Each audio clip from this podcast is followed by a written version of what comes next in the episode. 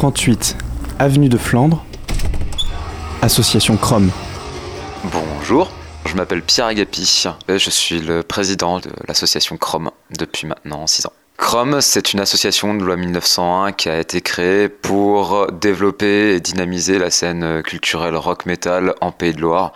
Initialement, c'est dans le Maine-et-Loire, mais aujourd'hui, c'est vraiment dans le Pays de Loire puisqu'on est établi à Angers et aussi à Nantes. Ça passe par la programmation de concerts, ça passe par euh, l'organisation même d'un tremplin qui s'appelle l'Angers Metal, qui est euh, aujourd'hui euh, notre activité principale, hein, qui nous prend l'intégralité de notre temps sur toute l'année. Ça passe donc du coup par le soutien donc aux jeunes artistes, on va dire aux jeunes, aux jeunes formations, en les mettant en relation avec des partenaires, on dire des acteurs économiques, culturels, qui pourront leur apporter en fait eh ben, des, moyens de se développer en, leur fournissant un EP, un clip, des résidences avec le par exemple Shabada, Trampolino.